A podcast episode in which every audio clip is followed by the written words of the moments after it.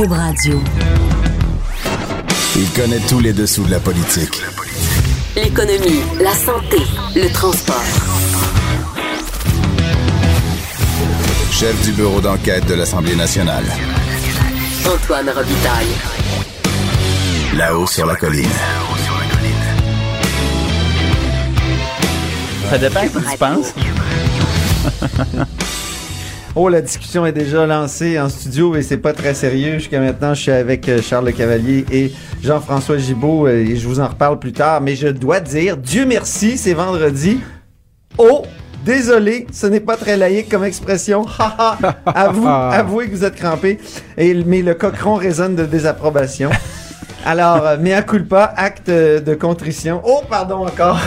Mon Dieu, qu'on est religieux profondément. hein.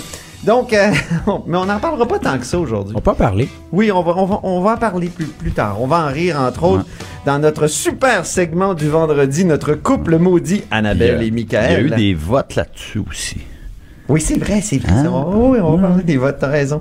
Mais il y aura Annabelle et Michael qui vont en parler un petit peu. C'est à 13h45. C'est euh, leur revue de presse un peu déjantée euh, chaque semaine.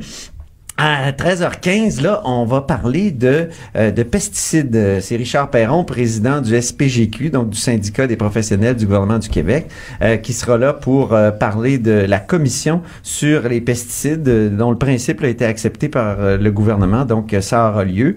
Et il y aura la segment, le segment mots et mots de la politique cette semaine qui sera occupé par Patrick Moreau, qui est auteur d'un livre, moi, que j'aime bien, Ces mots qui pensent à notre place. Alors, il, a écouté euh, les débats parlementaires toute la semaine et euh, il a détecté certains mots qui pensent à notre place. Mais d'abord, évidemment, il y a un vadrouilleur et un compteur en studio. Commençons par le vadrouilleur et sa musique de présentation.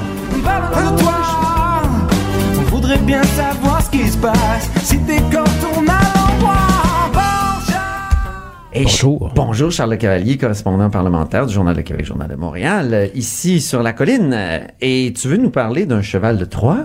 Ben ouais, on, peut, on peut parler des sujets euh, qui sont passés inaperçus cette semaine. Oui, oui, c'est ça. Parce y que le, crucifix a euh, tout occulté. Il y a eu les taxis en début de semaine et là, le crucifix, mais des sujets qui sont passés un peu inaperçus.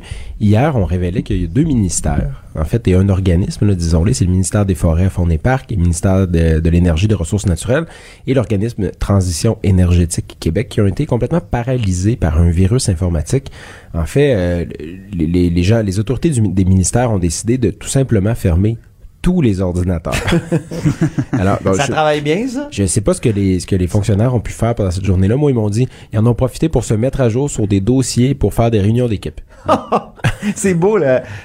J'allais dire la BS, mais Je, disons... je le sais pas. Et euh, je tiens à dire aussi, C'était pas vendredi, ça, c'est pas arrivé un vendredi. c'était un jeudi. Ah, OK. C'est jeudi. C'est un jeudi. euh, bon, euh, par contre, on assure, puis là, les gens pourraient dire, mais bon, qu'est-ce que ça fait, à la limite, le- qu'on y ait une attaque informatique sur le ministère des Forêts? Ben, le ministère des Ressources naturelles a euh, le, le- le registre foncier du Québec. Et puis là, c'est quand même, il y a des données pertinentes, mais on m'a assuré que c'était protégé. En fait, c'est euh, le registre est, est carrément à part et pas sur la même plateforme web que, que, que tout le reste, là, donc mieux protégé, si je comprends bien. Est-ce qu'on sait ce qui est arrivé? Est-ce qu'il y a eu comme un... Euh, ben, mon collègue Nicolas Lachance a parlé des sources qui Ouais. lui disent qu'en fait c'est un ce qu'on appelle un cheval de Troie. Donc Ouais. ça- essentiellement ce que je comprends bien c'est que c'est pas nécessairement des gens qui ciblaient le ministère, c'est peut-être euh, un, un employé étourdi qui a cliqué sur le lien d'un courriel euh, malveillant et Ah bon ouais. pouf le, et le poste de travail était pas mis à jour. Donc euh, bing bang boom euh, le réseau complet est contaminé donc faut fermer tous les Ah. ordinateurs. C'est fascinant. Pas ceux qui étaient sur le site du gouvernement, par exemple. Ben, ça se peut que ce soit. ben, en fait, euh, moi, il y a quelqu'un qui m'a expliqué que ce genre de, de truc-là, en fait, c'est des, c'est des courriels de masse. Il envoie des millions de courriels en espérant piéger quelqu'un. Ouais, c'est ça. c'est comme, euh, c'est comme pêcher euh, avec un énorme filet. pêcher à la dynamite. Ah, non. Non, je Non? pense que c'est pêcher avec un énorme Un filet, énorme en espérant attraper un poisson. Il y a un petit côté Darwin à ça, hein? Ouais, c'est vrai. Qui va aller cliquer sur, ouais? Oui, mais je, je- je- Le Darwin Award? Oui, c'est ça. mais- oui, mais c'est je ça. vous parler d'un Les événement. prix Darwin, mais- ça, c'est drôle. C'est arrivé Oui. aussi au journal, hein, puis il y a plein de gens qui sont tombés dans le panneau. Ah il y a oui? un courriel qui est envoyé à tous les employés qui parlait du nouveau code vestimentaire. Cliquez sur le lien, et puis... euh, Je dois Ouais, c'est que j'ai cliqué sur le lien. C'est vrai? ben oui. Mais ça, ça a de l'air crédible. Tu lis le courriel, cliquez sur le lien pour voir le nouveau code vestimentaire. Je me dis, ben voyons donc un code vestimentaire. Poup. Moi, c'est arrivé à un de mes proches, j'ai reçu un texto qui disait que il y avait des problèmes avec son compte euh, des jardins. Mm. Des fois, c'est par inattention. Ouais. euh, tout de suite, en cliquant, on se rend compte de l'erreur qu'on a faite et trop tard. Bon, dans ce cas-là, on peut blâmer l'employé, mais il y a le poste qui était, bon, semble-t-il, pas mis à jour. C'est un virus qui date de 2017. Ok. Donc, probablement que les ordinateurs eh, n'avaient pas été mis à jour là, des nouvelles patchs de sécurité. Mhm. Euh, évidemment, parce que ça fait, c'est que le, le, le ministère est paralysé. Là, je sais pas si c'est réglé aujourd'hui. Hier, euh, toute la journée, était, ça marchait pas. Puis même mercredi, la veille, ça fonctionnait pas plus non plus en après-midi. Deux jours. Ouais, ben une journée et demie. Peut-être euh, aujourd'hui, là, j'attends des retours du ministère, savoir si c'est réglé. Des ministères. Deux Oui. ministères puis un organisme. Ouais. Voilà. Bon, ben c'est intéressant. Merci beaucoup, Charles. euh, Mais tu restes avec nous parce qu'on va peux aussi te parler du gaz. Tu te parle du gaz? Ah, moi, je suis toujours prêt que, que tu me parles du gaz. Oui, oui. C'est vrai, c'est intéressant. C'est la bio. T'es, quand même l'expert en biométhanisation. Biométhanisation. Ici, euh, sur le deuxième étage euh, du André Laurando. Voilà. Euh, une autre nouvelle qui est sortie cette semaine, c'est un peu attendu. Le, le- le gouvernement du Québec a, a- a décrété des cibles d'achat de gaz naturel renouvelable euh, pour, pour gaz métro, entre autres. là, maintenant, Énergir, changer de nom. C'est énervant, ça? C'est un peu énervant. Parce que Énergie, ça, Ouais. ça m'énerve. Ben, c'est un peu. Surtout, toi, tu dis encore la régie des alcools. Fait que ça va être long. Ça, c'est genre d'attaque FADOC. Hein? Un petit La, com- Fadoc. la commission des liqueurs. La commission Ah, des liqueurs. hey, vous êtes, vous êtes plein de géronto. Ouais. Donc, euh, bref, le, le gouvernement décrète des cibles. Donc, dès l'an prochain, 1% de tout le gaz consommé au Québec devra être renouvelable. Ça va monter à 5% en euh, 2023. Euh, Qu'est-ce que ça veut dire pour les citoyens? Euh, bon, pas grand-chose dans, Ouais. dans la vie de- dans la vie courante, mais Ouais. quand même, les municipalités, il va y avoir un gros changement en 2020. Les municipalités ne pourront plus enterrer des déchets organiques. Donc, euh, dans toutes les villes du Québec, encore aujourd'hui, ben, on peut mettre des déchets organiques dans les poubelles. Il y a certaines villes qui, qui ont instauré le bac brun depuis longtemps ou moins longtemps, d'autres pas, pas encore. Mais en 2020, ils n'auront plus, n'auront plus le droit d'enterrer des déchets organiques. L'idée, c'est de construire des centrales de biométhanisation. Il y a un projet à Québec, on parle d'une centaine de millions de dollars. Il y a Hey, des fait projets à Montréal. longtemps qu'on en parle de ce projet-là fait. ici à Québec? Et euh, bon, je sais pas pourquoi c'est en retard. Les fonds sont là. Il y a des fonds verts, qui- il y a de l'argent du fonds vert qui est prévu pour ça. Il y a des fonds fédéraux aussi qui sont prévus pour la construction de ces usines-là. Et l'idée, c'est de prendre des déchets domestiques et oui, des boues municipales. Veux-tu ce que je t'explique, c'est quoi des boues municipales, Antoine? On comprend. C'est, disons, ce qui provient des canalisations d'eau usée de la ville et de nos toilettes. Et l'idée, c'est Ben- qu'on prend tout ça, on met ça dans l'usine et on produit euh, du gaz avec ça. Et ce gaz-là va être injecté dans le réseau d'énergir. OK. Euh, donc, c'est, bon, c'est utile parce que quand on enterre des déchets organiques, ça va produire du gaz. Donc, les, les, les, les, euh, Ben oui, il y a les des capteurs de gaz dans les dépotoirs. il y a des ben capteurs oui. de gaz dans les dépotoirs parce qu'on produit du gaz. Ouais. Euh, là, on va pouvoir l'utiliser pour se chauffer, cuisiner. On va pouvoir À cuisiner. Québec, on les, on les cuit, hein, les... On les brûle. On les brûle, c'est ça, les, C'est les il y a un incinérateur en plein milieu de la ville, à Oui, Limoilou, c'est ça. pour brûler nos déchets. C'est quand même fantastique. On reçoit des effluves parfois quand on, on marche en basse ville. Et, et c'est envoyé à Saint-Tite-des-Caps. Les, les bouts qui sont euh, comme durcis et brûlés. Ouais. Qu'est-ce qu'on fait avec ces bouts-là? On les sacre au centre euh, de, comment on appelle ça, d'enfouissement. OK. Carrément. Ouais, ouais, de Saint-Tite-des-Caps. Effectivement.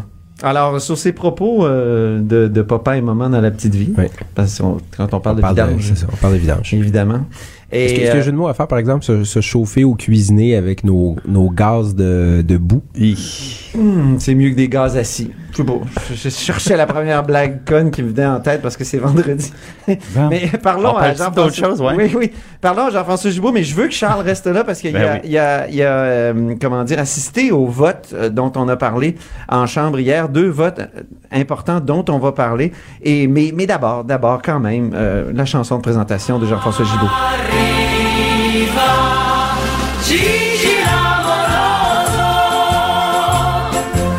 Donc, Gigi, aujourd'hui, Ouais. on s'intéresse. euh, on- moi, je trouve qu'à Québec, on ne prête pas tellement attention au vote de chacun des élus, contrairement Ben, aux États-Unis, par exemple. Souvent, les groupes parlementaires votent ensemble. En fait, c'est pratiquement tout le temps.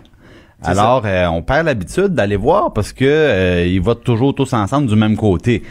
Mais Mais là, hier, il y hier, a eu deux motions. ouais, Très important. Souvent, c'est que on se dit, ils votent tous du même côté, mais on oublie de regarder s'ils sont tous présents. Il y en a qui Alors, vont au petit Il y coin. en a qui vont au petit coin, il y en a qui une ont- marche. prendre une marche, c'est ça. Puis euh, hier, ben on avait deux votes, euh, je dirais. euh, euh, qui, qui, Cruciaux. cruciaux et, et qui euh, pouvaient pour certaines personnes impliquer des dilemmes moraux euh, près- au niveau des principes on avait bon Quels sont ces deux ben, la, la, la première des choses, évidemment, c'était euh, concernant le crucifix, le retrait du crucifix. Alors, le- le- on sait que le crucifix à l'Assemblée nationale est situé au-dessus du trône du président, là, dans, dans, dans l'Assemblée.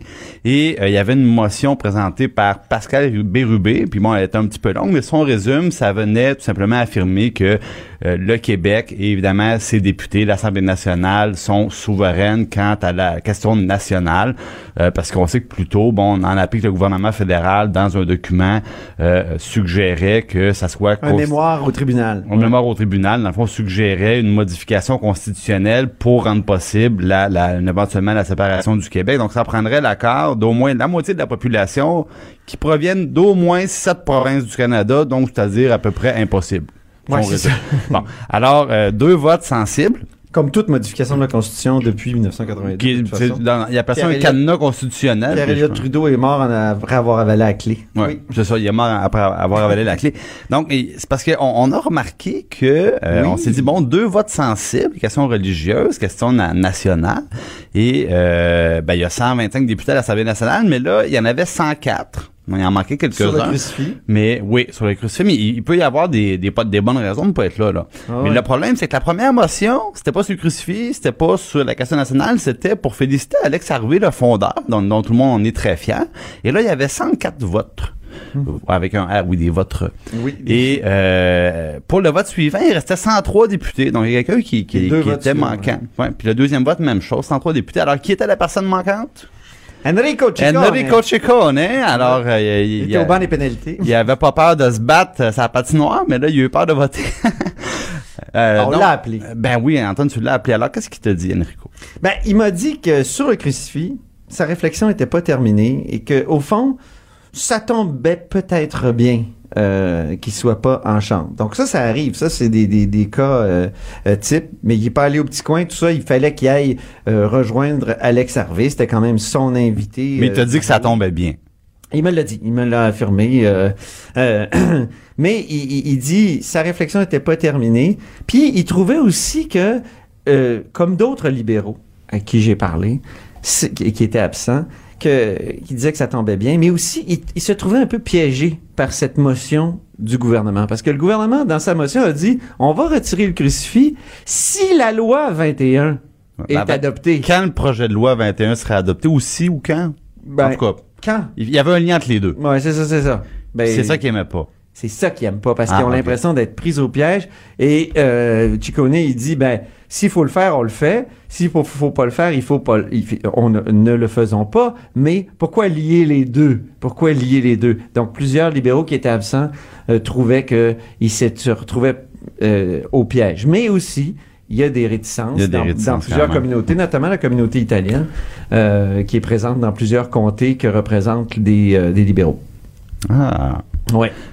Donc, euh, c'est ça. Et- il y a Fait comme. Pour les autres absents, par exemple, on ne sait pas là, si c'était parce qu'il y avait des obligations à l'extérieur. Des fois, ça peut être pour cause de maladie. Il y en a qui ont voulu me parler, qui m'ont dit effectivement que eux autres aussi, ils se sentaient pris au piège. OK. Euh, mais on sait qu'il y en a d'autres là qui seraient réticents carrément à décrocher Ah. le, le crucifix. À on, suivre. on essaie de, de voir. Et euh, sur la question du crucifix, on enlève le crucifix, mais la, la chef de l'État canadien, donc la chef de l'État québécois, quand même, une chef religieuse. est une chef religieuse. Ben elle oui. est à la tête de l'Église anglicane.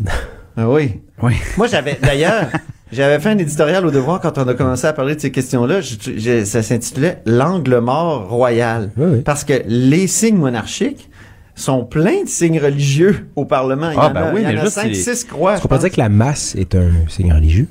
Alors, il y en a, en tout cas, il y a Ben, des croix là-dessus. La mage, je le sais pas, mais dans le Salon Rouge, il y a deux salons. L'ancien Sénat du Québec, si on veut. Là. Ouais. Euh, Au-dessus du trône, il y a une boiserie. Et là, la boiserie, on peut pas la, la retirer comme un crucifix. Et c'est écrit quoi? C'est écrit Dieu. Mon Dieu et mon droit. Ben oui. Alors là, ça, ça prendrait du papier sablé, là. Même la Constitution de 82, il est écrit que le Canada est fondé sur la suprématie de Dieu, ce qui fait crier plusieurs euh, militants laïcs et, euh, et athées aussi. hein, Mais euh, aux États-Unis, hein, God, Ah ouais. God is everywhere. God is everywhere. Alors. Puis évidemment, aux États-Unis, les députés, parce que je pense que c'est un peu là que tu t'en allais, Antoine, il n'y a pas de ligne de parti aux États-Unis. Donc, on suit les Donc, votes. on suit les votes pour savoir notre sénateur euh, le- le- le- ou encore notre représentant, la, la, la Chambre législative, va voter comment? Euh, puis on sait les- les- le lobbyisme est beaucoup plus organisé aux États-Unis aussi, justement parce qu'il n'y a pas de ligne de parti. Puis nous, c'est tellement exceptionnel qu'un député rompe la ligne de parti que ça devient un Ah, grand ça devient un, événement. un événement dramatique. Pensons à Pierre Moreau qui avait euh, refusé Ouais. de- d'appuyer en, en s'abstenant. Je me souviens de ses yeux quand il te regarde. Oui, c'est ça. Quand j'y avais posé des questions sur ce fait, Pierre Moreau, donc euh, l'ancien ministre, entre autres euh, des Transports, euh, qui avait refusé une, une motion de félicitations à Jacques Chagnon dans toute l'affaire Guy Ouellet et UPAC Guy Ouellet. L'an passé, ça avait fait euh, vraiment tout un boucan. Ouais, Lui, il avait refusé de, de, de féliciter son ancien collègue euh, Jacques Chagnon. C'était quelque chose, ça. C'était intéressant, mais c'était un événement, puis c'est pour ça qu'on y avait posé des questions là-dessus. Mais je pense que ça serait bien que ça devienne une sorte de culture. Peut-être qu'avec le nouveau mode de scrutin, ça va créer une chambre un peu plus... où les- Ça sera pas un drame à Ouais. chaque fois si ça, un député vote autrement que son caucus. Exactement. Ben merci beaucoup euh, le vadrouilleur et le compteur. Merci. Alors euh, Jean-François Gibault qui est euh, directeur de la recherche à QMI et Charles Le Cavalier qui est correspondant parlementaire au Journal de Québec, Journal de Montréal. Là-haut sur la colline. Pour nous rejoindre en studio, Studio à commercial cube.radio. Appelez ou textez 187 Cube Radio. 1877 827 2346.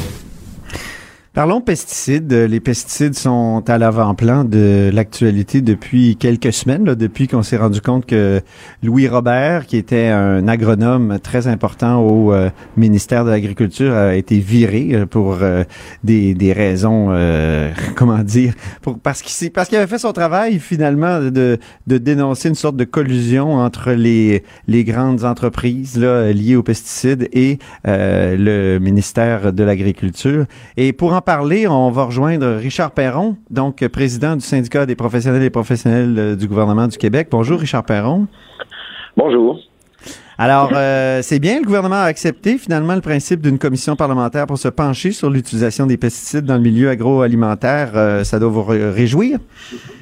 Oui, oui, on salue, on salue évidemment l'avènement de cette commission parlementaire sur une question euh, d'une importance fondamentale qui a, été soulevée au cours des dernières semaines et derniers mois. Malheureusement, ça a pris euh, euh, une, une série de comédies d'erreurs de la part d'un ministre et d'un ministère qui ont congédié quelqu'un qui n'aurait pas dû congédier pour que la population soit alertée sur le phénomène des entreprises privées qui qui, euh, qui, qui domine euh, le contrôle des, des centres, qui contrôle les centres de recherche euh, euh, affiliés à l'agriculture et, euh, et surtout on- qu'on dénonce l'absence, hein, le, le retrait du ministère de l'Agriculture de ces centres de recherche-là, qu'on continue à financer avec des fonds publics, mais où le ministère de l'Agriculture ne joue plus son rôle, le rôle qu'il devait jouer, qu'il devait jouer traditionnellement pour s'assurer que les recherches indépendantes soient disponibles, que la science puisse être la base de nos décisions, euh, qu'on ne puisse pas cacher des éléments scientifiques qui devraient être connus de la population euh, pour protéger notre santé publique. Euh, Croyez-vous que la, la commission va vraiment pouvoir euh, bien aller au fond des choses? Est-ce que ça va être euh, possible? Parce qu'on sait que des commissions parlementaires, des fois, ça, ça vire au cirque politique, bien que ça peut être très utile, mais qu'est-ce qui serait les, meilleures garanties pour qu'elle fasse vraiment son travail? Meilleure garantie pour qu'elle fasse vraiment son travail, c'est euh, de faire comme vous faites là, c'est-à-dire euh, en dépit des autres débats sur la laïcité, euh, euh, les signes religieux, euh, que les médias restent vigilants et continuent à s'intéresser à une question aussi fondamentale. Vous savez, des signes religieux, bon, euh, il n'y a pas eu mort d'homme euh, de- dernièrement parce que quelqu'un portait un signe religieux, mais euh, les, les, les, les- décès euh, du euh, Monsanto a, été euh, condamné d'ailleurs aux États-Unis, puis il y a des dizaines et des centaines de procès contre Monsanto, euh, des procès qui ont démontré que les pesticides peuvent tuer. Donc, euh, il faut qu'on Dont un qui a débloqué cette semaine, là, hein? Il y a un important procès sur le glyphosate encore qui a, qui a- qui a débouché cette semaine sur une condamnation de Monsanto. Effectivement, et ça va être le même phénomène que pour l'industrie du tabac, c'est-à-dire euh, on s'aperçoit des décennies plus tard que des entreprises, euh, pour engranger des profits, ont caché des informations qui auraient dû être connues du public pour protéger la santé publique. Et euh, il va y avoir un prix à payer pour ça, c'est évident. Mais maintenant, nous, au Québec, on doit se poser la question, comment on gère ça? Comment se fait-il que le ministère de l'Agriculture se soit complètement retiré, retiré de, de, de ce qui devrait être sa mission première, c'est-à-dire protéger la santé la santé publique des Québécois. Sous ben cet aspect-là, je veux dire, sous cet aspect-là spécifique, parce que on, je remets pas en doute évidemment la qualité du travail de tous nos professionnels au ministère de l'Agriculture qui sont là pour protéger notre santé, euh, notre santé alimentaire. Mais euh, sous cet aspect-là, il y, a, il y a carrément eu là un retrait euh, de la part des hautes autorités, des décisions de la part des hautes autorités gouvernementales de se retirer d'un domaine où le, pouvoir public doit absolument être là parce que il n'est pas mu par des intérêts privés, par le profit. Nos, nos, membres sont engagés en vertu de la loi sur la fonction publique qui exige euh, une sélection indépendante et la neutralité totale de nos membres. Oui, mais comment justement un agronome euh, qui est au service euh, du gouvernement, qui et en plus qui a son code d'éthique et déontologie des, des, des agronomes, de l'ordre des agronomes, comment un, un agronome comme celui-là peut se laisser d'une certaine façon euh, faire par des grandes compagnies. je, je, pèse mes mots là parce que je veux pas être je veux pas être trop dur, mais vous comprenez ce que je veux dire. On a l'impression qu'il y a des agronomes qui euh, qui semblent euh, être prêts à, faire des, des compromis qui sont pas acceptables. Oui, c'est ça, mais regardez, dans les années 60-70, 90% des agronomes au Québec étaient à l'emploi du ministère de l'Agriculture ou de, de, de, soit du fédéral ou du, ou du, ou du gouvernement du Québec. Donc 90% travaillaient pour l'intérêt public. Euh, et euh, aujourd'hui, on se ramasse avec 90% des agronomes qui travaillent pour des entreprises privées. Et vous savez, il y a des reportages, il y a un reportage qui est sorti cette semaine euh, et, et, et, qui démontrait euh, que euh, les, les une certaine forme de, d'encoche à la déontologie, si on veut, euh, d'agronomes qui vont sur le terrain voir des agriculteurs euh, qui euh, proposent des solutions euh, qui s'adonnent à, à, profiter et à faire en sorte que les compagnies pour lesquelles ils travaillent puissent vendre plus de pesticides. Donc, il y a même des, des, agriculteurs qui sont obligés de se cotiser ensemble pour se payer des agronomes indépendants parce qu'il n'y a pas assez d'agronomes au ministère de l'Agriculture pour aller sur le terrain comme M. Robert le faisait, puis proposer des solutions alternatives qui permettent d'être aussi productifs sans utiliser autant de pesticides que ce qui est utilisé présentement. Donc, il faut inverser ça. Il faut que le gouvernement du Québec revalorise cette profession. Il faut que le gouvernement du Québec attire et embauche des agronomes en quantité suffisante pour s'assurer que notre sécurité, notre sécurité alimentaire euh, est bien est bien gérée et bien gardée euh, pour la santé de nos enfants, pour notre santé et ceux, de nos parents. Avez-vous déjà alerté le public sur le fait que des, des euh, il y avait de l'ingérence du lobby des pesticides sur dans le dans le MAPAC là avant les révélations de Louis Robert? Est-ce que c'était une de vos préoccupations? Aviez-vous été au courant de certains cas? Non, non, non. Nous, on a été mis au courant de ça par le reportage euh, de Radio-Canada euh, en mars 2018 euh, qui levait le voile là-dessus. Je n'avais aucune idée que ce reportage-là avait été rendu possible parce que nos membres avaient transmis un document un document euh, interne qui démontrait euh, euh, vraiment de sérieux problèmes en termes d'éthique et de déontologie sur la gestion de la recherche. et, et moi, j'avais réagi à cette époque-là dans les médias en disant qu'il est inacceptable que que le, le, pouvoir public se retire se, se, retire de ses responsabilités pour bien gérer la recherche publique dans un domaine aussi important. mais j'ai été surpris et, et si M. Robert euh, euh, avait pu euh, suivre nos consignes comme on le demande à tous nos membres, mais c'est très difficile à faire parce que nous, ce qu'on dit, c'est appelez-nous, donnez-nous l'information. Nous, nous, on va les, la gérer. Les agronomes auraient dû. L'agronome aurait dû aller vous voir aussi. Là. il, s'est pas peut-être bien servi de son syndicat ou? Oui, ben écoutez, c'est le réflexe, euh, c'est le réflexe d'à peu près tout professionnel. Et c'est pour ça que nous, en commission parlementaire, quand on a adopté le projet de loi, on demandait deux choses. On demandait de mettre fin euh, au système de, de, cueillette de plaintes à l'interne. Euh, et il y a d'ailleurs un reportage qui a été fait par un de vos collègues au Journal de Québec, Journal de Montréal, euh, qui démontrait que sur 37 plaintes faites en une année, il y en avait deux qui avaient été retenues comme, comme recevables. Donc, c'est parce que ces systèmes de plaintes-là à l'interne, ben, c'est un peu souvent des pièges piège à con qui permet à, à l'organisation de ramasser de l'information sur l'individu pour pouvoir mieux euh, l'assommer pour la suite et surtout démontrer à tous les autres les problèmes qui peuvent découler de quelqu'un qui veut parler publiquement. Euh, donc, ces systèmes de plainte à l'interne, on avait demandé au gouvernement de les retirer. Et la CAQ était d'accord avec nous à ce moment-là. Parce que les gens vont toujours, comme M. Robert, toujours avoir le premier réflexe d'aller voir leur organisation. Vous savez, moi, ça fait sept ans que j'ai pas travaillé au ministère des Relations internationales et je passais devant, justement, lors d'une manifestation pour M. Robert à Québec. Ouais. Je disais à mes collègues à côté, ça, c'est mon ministère. Je me suis, j'ai réalisé qu'il y a un sentiment d'appartenance qui fait en sorte que s'il y a un système de plainte à l'interne, euh, les gens vont même se sentir mal à l'aise d'aller à l'externe, euh, comme si c'était perçu comme un manque de loyauté envers, son organisation. Donc, nous, ce qu'on dit à nos membres, c'est aller directement au protecteur du citoyen. N'allez pas dans le système de plainte à l'interne. Euh, Est-ce que je pourrais malheureusement, on a- ajouter on- euh, à, no- à notre bureau d'enquête aussi? Ça, ça peut être bien. Ah, ben, écoutez, il a, y a- y a- y a des adresses qui sont dédiées à ça. Euh, le deuxième point, là, je, vous me tendez la perche, le deuxième point euh, important euh, à cet égard, c'est qu'on demandait également aussi que l'article 7 et je pense que la fédération, votre fédération professionnelle des journalistes du Québec demandait la même chose. C'est l'article 7 qui permet à quelqu'un de divulguer sur la place publique une information ou un acte répréhensible qui met euh, en péril soit la santé ou la sécurité de la population ou l'environnement. Euh, c'était une bonne chose, le, premier, le, le- le début de cet article-là, le premier paragraphe. Mais il y a un deuxième paragraphe qui oblige toutes ces personnes-là à aller au préalable se- à la police. Et Ouais. ça, ça fait en sorte qu'on met un verrou et on fait en sorte que l'histoire ne sera pas rendue publique.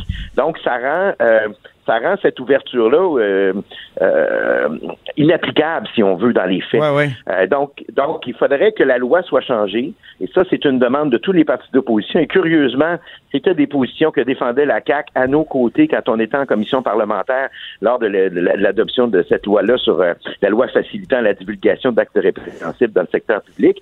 Euh, et il faut que le gouvernement euh, emboîte le pas euh, et surtout démontre et euh, espérons que la protectrice du citoyen donnera euh, au gouvernement euh, l'occasion de, de se dépêtrer d'une situation où il s'est il s'est embourbé par sa fermeté à, à ne rien vouloir savoir de reconsidérer le congédiement de Louis Robert.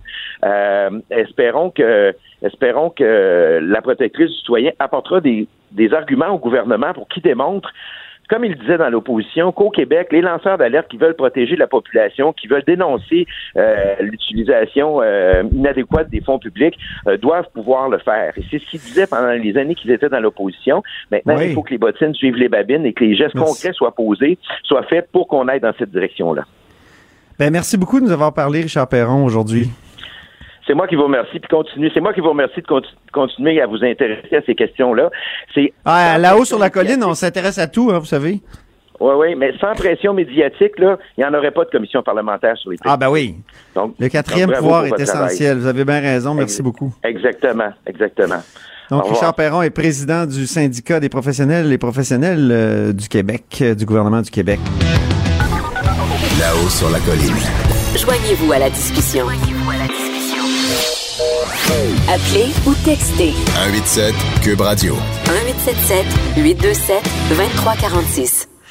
Ben, c'est vendredi, donc le segment mots et mots de la politique s'ouvre dans quelques instants avec Patrick Moreau. Patrick Moreau, il est professeur de littérature au collège Hunsick et auteur, entre autres, parce qu'il a fait d'autres livres, de ces mots qui pensent à notre place. C'est vrai qu'il y a des mots qui semblent penser à notre place et j'aime bien le sous-titre aussi de son livre, Petits échantillons de cette novlangue qui nous aliène. C'est publié chez Libère en 2017. Bonjour Patrick Moreau. Bonjour, Monsieur Robitaille.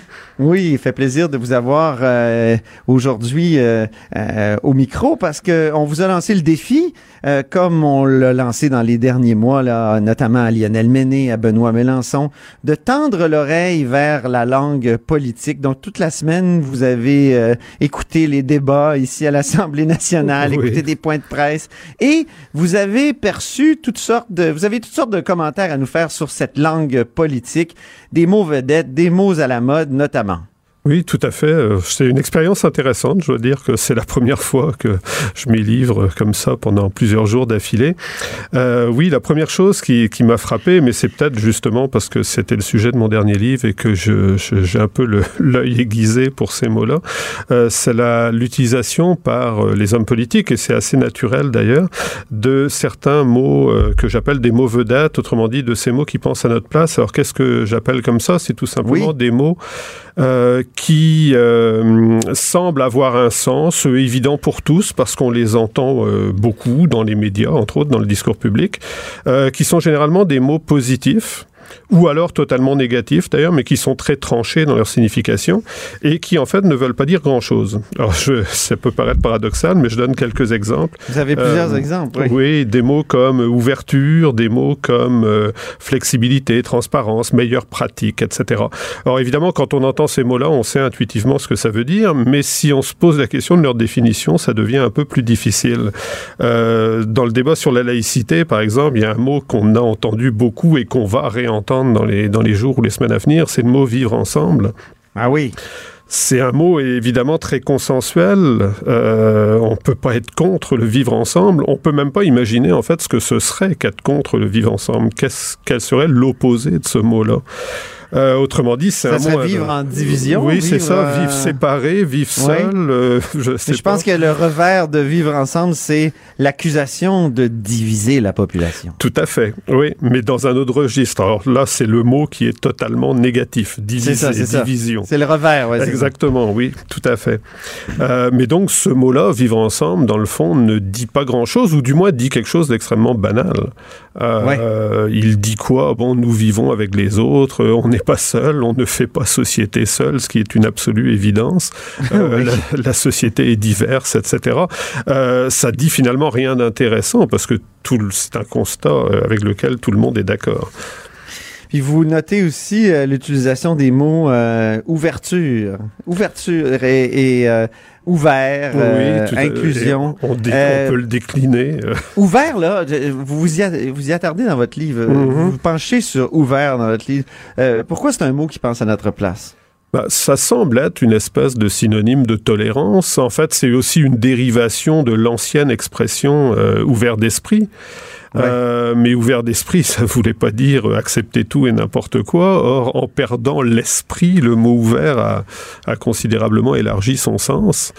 Et on sait plus trop ce que ça veut dire. En fait, on l'utilise un peu à, tout, à toutes les sauces. Ça peut vouloir dire gratuit dans certains contextes. Ça peut vouloir dire tolérant. Ça peut vouloir dire euh, je, je ne critique rien et j'accueille absolument tout ce qui se présente comme normal. Enfin bref, on a un mot qui est uniquement une métaphore et qui est assez, euh, assez dénué de sens en fait. Oui, c'est utilisé vraiment à, à toutes les sauces. Créativité aussi, créativité? Oui, d'ailleurs, je l'avais relevé dans, je ne sais Oui. plus qui l'a utilisé euh, dans le débat sur la francophonie, si je me souviens bien. Ah, bah, créativité, ça, ça m'intéresse parce que ça suggère une sorte de, ce qui serait pas mal, une sorte de démocratisation de l'art, de la création artistique. Euh, mais en même temps, Est-ce que c'est dit pas, une euh, divinisation de l'art? Parce que quand on parle des créat- euh, du créateur, quand on parlait du créateur, jadis, c'était, c'était Dieu. Aujourd'hui, quand on parle du créateur, c'est toujours, bon, celui qui vient de faire un disque ou euh, qui, qui C'est- vient de faire un une genre- série. un genre il, y a, il me semble qu'il y a une divinisation. De, Oui, oui, tout à fait. Oui. C'est, c'est un peu un, un héritage de, du mythe de l'artiste, le mythe romantique de l'artiste. Oui. Sauf que tout le monde peut devenir créatif depuis le- l'enfant en maternelle jusqu'au publicitaire, etc. Euh, mais donc, du coup, le mot se dilue et veut évidemment dire beaucoup moins.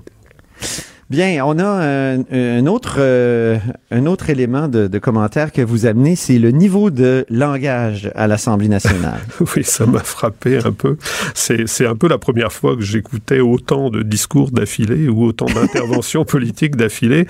Et, et- et c'est vrai que c'est une chose à laquelle je ne m'attendais pas nécessairement. Alors on a, on a beaucoup parlé, et même euh, ça a un peu scandalisé ces derniers mots, ces dernières semaines, on a beaucoup parlé de l'habillement de certains députés, bon, que ça rompait le, le décorum, etc. Euh, je me suis rendu compte qu'il y avait aussi le langage. Alors effectivement, c'est il y a une sorte parfois de débraillé linguistique. Ça va ensemble, hein? Ouais, un peu peut-être, oui, justement. Euh, bon, Il y a ça- des, t-shirts linguistiques. Voilà, c'est- un genre de, c'est la même mode. En tout cas, c'est le même euh, le même effet. Donc un langage euh, que, bah, d'une part, c'est un peu ironique parce que j'ai l'exemple qui m'a frappé le plus, c'était dans un débat sur la, la francophonie. Euh, or, on y retrouvait un certain nombre d'anglicismes. Alors, je trouvais le, le côté un peu ironique de la chose. Ah oui. On peut peut-être écouter d'ailleurs Ah, euh, la députée euh, Catherine Dorion. Voilà. Euh, évidemment, qui, qui, dont on a beaucoup parlé de, de l'habillement, mais parlons de son habillement linguistique maintenant et écoutons une, une partie de ses, de ses t-shirts euh, langagiers. C'est la première fois que je me prête à un exercice euh, du genre. Et ce que j'ai compris, c'est que mon rôle, ça devrait être de renchérir et de blaster le gouvernement, de dire qu'il fait rien, de dire qu'il se fout des relations internationales, etc. C'est ce qu'on attend d'une porte-parole de l'opposition.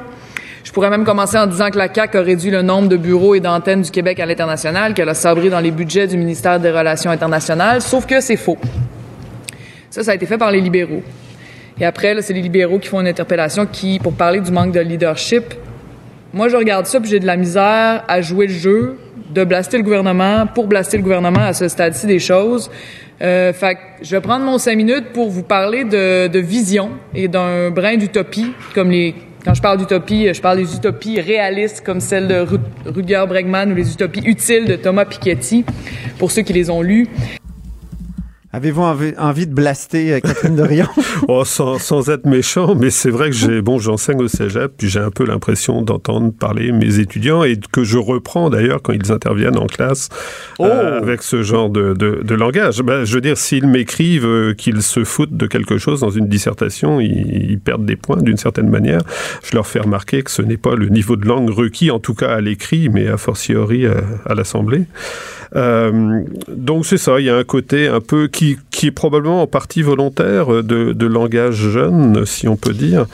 Euh, Diriez-vous que c'est euh, c'est une comment dire une, une matérialisation de l'idée d'authenticité, c'est-à-dire Oui. qu'on pense que plus c'est débraillé, plus c'est vrai. Tout à fait, oui, oui. Et, et est-ce que c'est euh, pas moi, je trouve que c'est très trompeur, là, je, que, que, que c'est une stratégie, que, que euh, aussi, euh, comment dire, aussi cachotière que les euh, les, les habits euh, des, mettons, euh, Mhm. des bandits à cravate. Ouais, c'est une forme un peu de populisme linguistique, si on peut risquer le, le terme populiste. Ben oui. Euh, On veut faire croire aux gens qu'on est euh, le pur reflet finalement de leur euh, de leur manière de parler, etc. Euh, mais il est bien évident que dans une société, il y a toujours différents niveaux de langue adaptés à différentes situations et qu'on n'est pas supposé parler euh, à l'Assemblée nationale comme on parle, je sais pas, dans un café avec des amis ou à la table familiale. Ça me semble tout à fait normal. Je veux dire, je vois pas ce qu'il y a d'antidémocratique là-dedans, mais c'est un peu le Ah mythe oui. de la démocratie. Je parle comme vous, donc je suis comme vous, donc je, je n'appartiens pas à une hiérarchie, disons. Exactement. Euh, donc, euh, dernier point, c'est euh, les exagérations rhétoriques euh, attendues. Hein, on s'attend Oui. à des exagérations rhétoriques. Parlez-nous de, de cette, euh, cet élément de... Bah, particulièrement dans certains débats, euh, je pense euh, au débat sur la laïcité, je, je l'attendais un peu. En tout cas, on s'y attend tous, je pense, à ce qu'il y ait certains types de dérapages, entre autres linguistiques, mais qui sont aussi des, des dérapages intellectuels, pourrait-on dire. Alors, j'ai relevé quelques exemples dans le, le point de presse que Madame David a donné euh, hier matin, si je me souviens bien, sur euh, Oui, la, bien la sûr, nouvelle oui. loi, donc sur la laïcité. La loi, le projet de loi Euh, 21. oui. Voilà. Euh, je, vais peut-être les lire. Il y a deux phrases qui, qui m'ont frappé. Je ne sais pas si on les a. euh, Oui, absolument. Ah oui, on a une cas. première phrase où elle parle du mariage gay. Mais qu'est-ce qui est en cause? Les droits des minorités. Il y a eu des combats terribles, des combats où des gens ont laissé leur peau, ont laissé leur santé mentale, des combats pour les droits Donc, vous y voyez euh, une exagération rhétorique. Euh, des gens y ont laissé leur peau dans, dans ma langue, ça veut dire qu'ils ont été tués. Euh, Je crois pas, enfin pour ce que je connais en tout cas de l'histoire récente du Québec, je pense pas que des militants du droit des minorités aient été assassinés. Dans certains pays, Ouais. ça arrive, ma foi. Ouais. Euh, je, je crois vraiment pas que ça soit le cas ici. Donc c'est vraiment une exagération, tout bêtement parce que c'est faux. Qu'ils aient laissé leur santé mentale, peut-être, euh, si je comprends ce que ça veut dire. Et ça, je peux comprendre que les, les luttes pour les droits aient pu être douloureuses d'un point de vue moral. Mais de là à dire que certains y ont perdu la vie, n'exagérons pas. Bien, alors vous avez un autre exemple, celui de Simon Jolin Barrette, on peut l'écouter. Cette approche est cohérente avec le cheminement historique du Québec à l'égard de la religion, qui s'est fait résolument mais aussi progressivement. Un pas à la fois, continuellement. Il s'agit d'une mesure permettant une transition harmonieuse. Ah oui, ben c'est un bel exemple de, de, de rhétorique, non? C'est c'est un peu un contre-exemple, en fait, parce que je trouvais le, le point de presse, la conférence de presse, en fait, qu'a donné le, le ministre Jolin Barrette, euh, c'était pareil jeudi également, hier. Oui. Euh, disons que en- j'apprécie en termes de, de professeur de littérature, c'était un beau discours. Euh, Ah oui, bien, ah oui. bien construit, euh, bien, euh, où les, les, les idées étaient bien définies, etc. Et où il y avait justement, dans le bon sens du terme, une certaine rhétorique, c'est-à-dire une construction de la phrase qui était réfléchie, qui, qui voulait vraiment aller vers un but, convaincre les gens, etc. Alors particulièrement cette phrase qu'on a entendue, il, y a, il y a un jeu assez habile sur les, les adverbes qui viennent euh, insister sur euh, le sens de la phrase. C'est fait résolument, mais aussi progressivement et un pas à la fois, continuellement. Or bref, je trouvais que c'était un bel exemple en fait de peut-être un peu de, de ce que devrait être une rhétorique politique, Euh, c'est-à-dire qu'il ne s'agit pas nécessairement de, de, de monter sur ses grands chevaux ou de faire de, de, de grandes périodes, mais simplement d'essayer de convaincre les gens par la langue, par le discours. Alors ceci dit, je tiens à préciser, parce que ça peut paraître très partisan, que c'est une appréciation esthétique, que je ne suis pas un électeur de la CAQ. On a compris. Euh, c'est c'est simplement, euh, je crois qu'il faut le souligner quand on a des beaux discours autant que, que l'inverse. On a un dernier petit extrait euh, d'Hélène David, encore une fois. C'est depuis qu'il y a eu euh, plus de gens qui portaient euh, le hijab et malheureusement, ce sont énormément de femmes qui, sur l'ensemble du nombre, là, le fameux dénombrement, oui. C'était laborieux un peu. J'imagine que si on dénombre les personnes qui portent le hijab, on va effectivement trouver essentiellement des femmes. Ça me paraît assez logique. Euh, un petit peu avant l'exemple euh, qui, euh, qui a été retransmis, j'avoue que ça, ça m'avait fait un peu sourire aussi parce que elle utilisait le il euh, pour parler de gens qui seraient discriminés en, en en fonction de la nouvelle loi. Et elle finissait en disant il faut qu'il enlève son hijab. Donc ça, ça Oui. semblait euh, là encore un sujet masculin, ce qui est un peu, euh, un peu amusant. Oui, le, le- le hijab des hommes, c'est souvent la barbe. Oui, ça s'enlève moins bien. c'est ça, exactement. D'ailleurs, c'est pas touché par le projet de loi, comme, tout comme les tatouages, hein, parce qu'ils font, font partie du corps. Oui, Alors, tout à euh, fait, on oui. sait comment contourner la loi chez les agents de l'État en situation d'autorité. Eh, merci beaucoup, Patrick Moreau. Ben, merci à vous de, de m'avoir reçu. Merci, c'est une première, c'est une deuxième en fait, puis il y en Oui, aura à sûrement d'autres. Merci. Continuez d'écouter les, euh, les, comment dire, les discours politiques à la recherche euh, de perles. Merci beaucoup. Alors, euh, Patrick Moreau est professeur de littérature au Collège Aounsic et auteur, entre autres, de ces mots qui pensent à notre place. Et après la pause, on a notre couple. Est-ce que j'allais dire couple maudit? Peut-être. Annabelle et Michael. Chef du bureau d'enquête de l'Assemblée nationale. Antoine Robitaille. Là-haut sur la colline. Bonjour Annabelle et Michael, le couple du vendredi. Bonjour. Est-ce qu'on vous entend bien là? Parlez donc dans le Un, micro. deux, trois. Oui, Oui, super, oui. parfait. Alors euh, Annabelle évidemment est euh, journaliste au bureau d'enquête ici euh, au Parlement et chaque semaine elle euh, nous fait euh, une sorte de revue de la semaine. Parce qu'elle est aussi, en plus d'être une enquêtrice au bureau, reine de karaoke. Reine de karaoké. oui. Il semble qu'à chaque semaine, j'ajoute. hein. Oui, c'est ça. On a commencé par experte, euh, oui, mais là, c'est, oui, je me suis dit reine, ça serait oui, oui, mieux. oui. Ce fameux royaume du karaoké. Le fameux royaume sur lequel, oui, je, je, On écoute je ta gouverne. première chanson. Ben écoute, on a tellement parlé de laïcité cette semaine, puis je pense que tu en as parlé avec plusieurs de tes invités, donc je vais pas résumer encore une fois tout le projet de loi, mais comment parler de laïcité sans euh, avoir en tête cette chanson Euh, On l'écoute. Personne ne devrait mourir sans qu'on ait vu leur sourire, leur sourire. Ces femmes quand même en 1988 cette chanson-là, donc Ça fait longtemps qu'on parle. longtemps, ça fait longtemps qu'on en parle. Elle est allée tourner au Maroc, je pense. Oui, euh, oui, un oui, vidéo qui est impressionnant. Oui, qui est quand même, euh, ben, je, sais pas si je dirais bien fait, mais en tout cas, c'est une chanson qui, qui se questionne un peu sur notre rapport aux, aux femmes voilées, aux femmes musulmanes. Euh, c'est encore d'actualité, mais moi, je me demande quand même, est-ce que Joe Bocan, aujourd'hui, en 2019, écrirait, chanterait cette chanson-là? Euh, c'est tellement rendu un sujet... Euh, Piégé? Oui, que moi, il me semble là, être euh, son producteur. Je dirais, t'es sûr que tu vas aller là, Joe? Joe! Apocalypso, c'est c'est moins... euh, Fais des chansons pour enfants. Exactement. C'est ce qu'elle fait d'ailleurs. Oui, Maintenant? ben oui, puis elle anime aussi euh, une émission de radio dans l'Anaudière. Mais C'était bref. quand même une bonne tune. Oui, ben années oui. 80, là. Oui, c'est ça représente bien les années 80, puis ça, ça vieillit encore bien. Tout le monde la chante cette chanson-là, tout le monde la connaît. Euh, moi, je la fais pas dans les karaokés, Non? mais non, non, mais Tu devrais? Peut-être. Je semble que je te vois.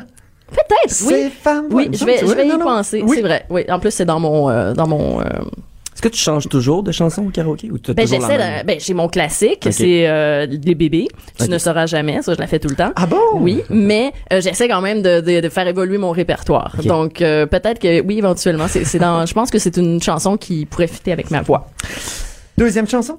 Oui, euh, je voulais revenir sur la saga des traversiers euh, Matane et Bécomo. On en rit parce qu'on sait pas quoi faire d'autre euh, et ça rebondit souvent aussi à l'Assemblée parce que bon le ministre des Transports euh, doit- est amené à, à commenter ça. C'est fou cette Et histoire. acheter des bateaux de remplacement. Mais oui, parce que là, bon, cette semaine, écoute, ça remonte là. Bon, il y, y a un premier navire euh, qui fait la, la liaison Matane-Bécomo. Euh, Il y a un problème de propulsion, on le met au rencard cet automne, on en achète un autre.